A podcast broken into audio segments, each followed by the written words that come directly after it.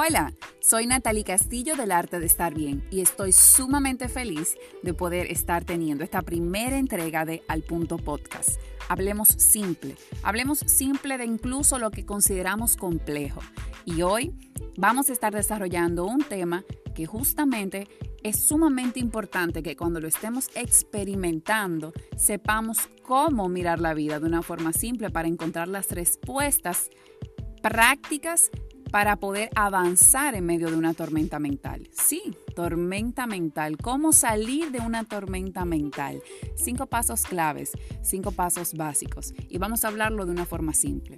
Miren, señores, somos seres humanos, somos seres eh, espirituales, emocionales, mentales, físicos. Estamos compuestos de diferentes áreas y no podemos pensar que en medio de un momento de vulnerabilidad, de incertidumbre, vamos a estar manejando todo de forma ecuánime, perfecta, que todo es chévere, que yo lo resuelvo todo. Hay veces que sencillamente la vida nos agarra de improviso y yo no sé cómo voy a poder salir de todos los cambios que ha venido a representar para mí, por ejemplo, la pandemia del COVID-19. Haciendo esta introducción, lo que quiero es llevarte a antes que todo, abrazar tu humanidad.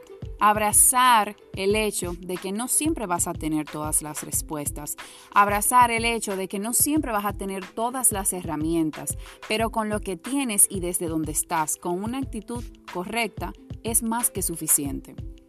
Y diciéndote esto, quiero pues ya dar inicio a contarte cuál es el primer paso que yo recomiendo, no solamente a mis coaches, sino también porque lo he vivido en carne propia y me ha funcionado muy bien. ¿Cuál es el primer paso que yo pues tomo en cuenta cuando me siento en una tormenta mental? Y el primer paso es sencillamente cuestionar mi lenguaje interno.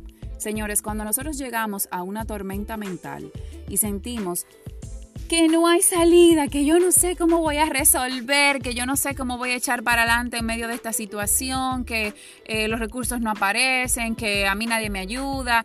Tienes que empezar a identificar cuáles son todas esas cosas que te estás diciendo de ti, de la situación, cuál es esa interpretación que le estás dando a la situación, que te está llevando a sentir que miras todo nublado y que no hay salida.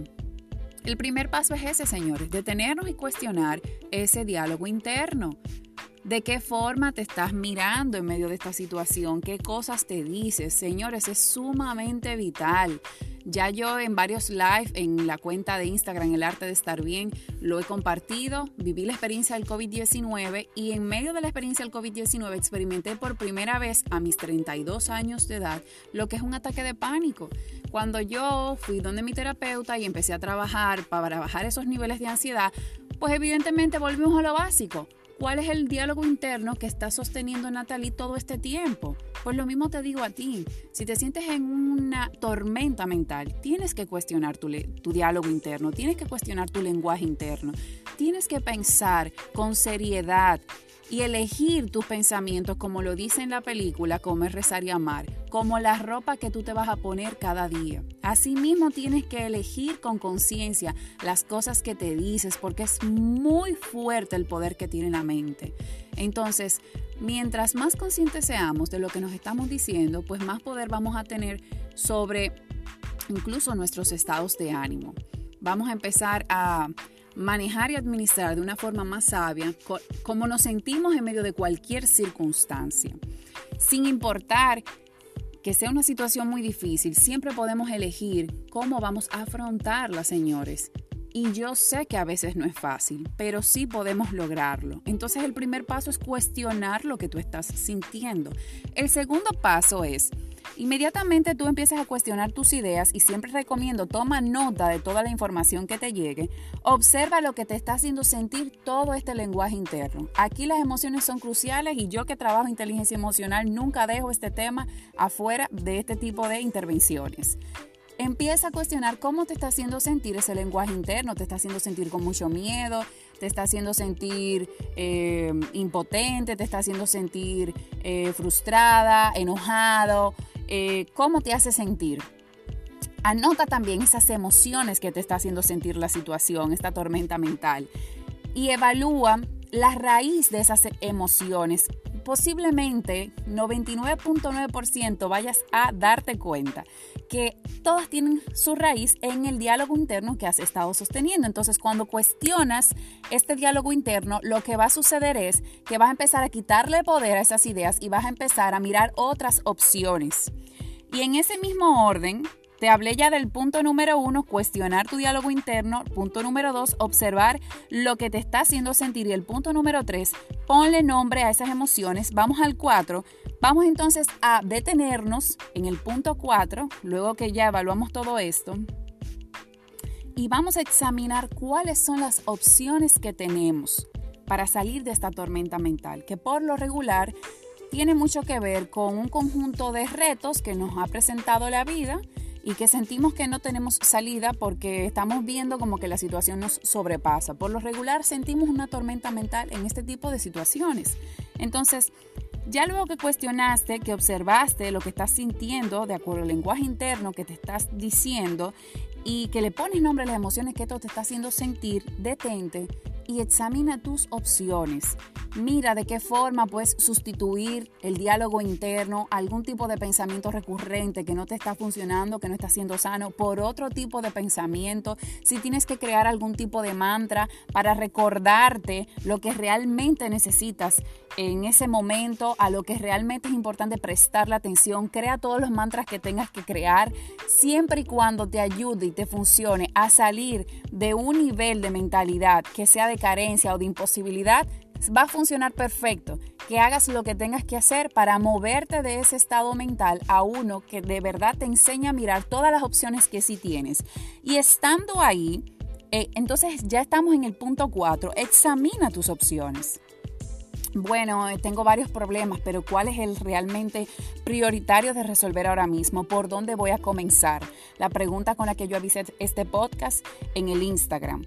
¿Por dónde empiezo? Ahí es donde yo recomiendo hacer listas. Necesitas comenzar a hacer listas en este punto, en este paso número 4 de, bueno, voy a examinar, eh, tengo un presupuesto muy limitado, pero de repente puedo buscarme una socia, puedo buscarme un socio, puedo buscarme a alguien que tenga muchas ideas, que yo confíe mucho en esa persona y me pueda dar luz, salida, opciones que tal vez yo no esté mirando.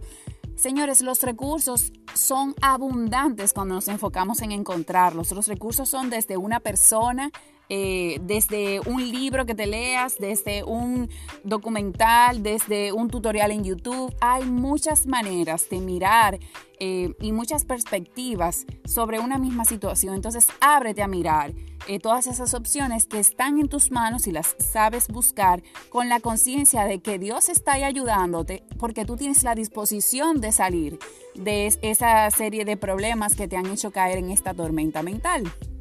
Entonces, bueno, luego que has evaluado todas tus opciones, pues evidentemente hay que crear un plan. Y cuando se crea un plan hay que crear una estrategia. ¿Qué es lo primero que voy a hacer? ¿Cómo lo voy a hacer? ¿Y cuál es la prioridad en este momento? Y ya, señores, como siempre, eh, yo trato de ser puntual con las cosas que comparto. Por eso le quise poner a este podcast al punto podcast, hablemos simple el último, el último, la ñapa, y, de hecho después de todo lo que te he hablado, la más importante, lleva a la acción eso y deja de estar dejándole la mente lo que tienes que hacer. Porque en la mente un plan y una estrategia no sirve para nada. Entonces es sumamente importante que lleves a la acción, que te muevas, no importa, da el primer paso, no tienes que ver toda la escalera. Así que en medio de incluso toda esta situación que estamos viviendo con la pandemia, que el coronavirus, señores, siempre ha habido retos en la humanidad, que nunca habíamos vivido algo como esto, es verdad.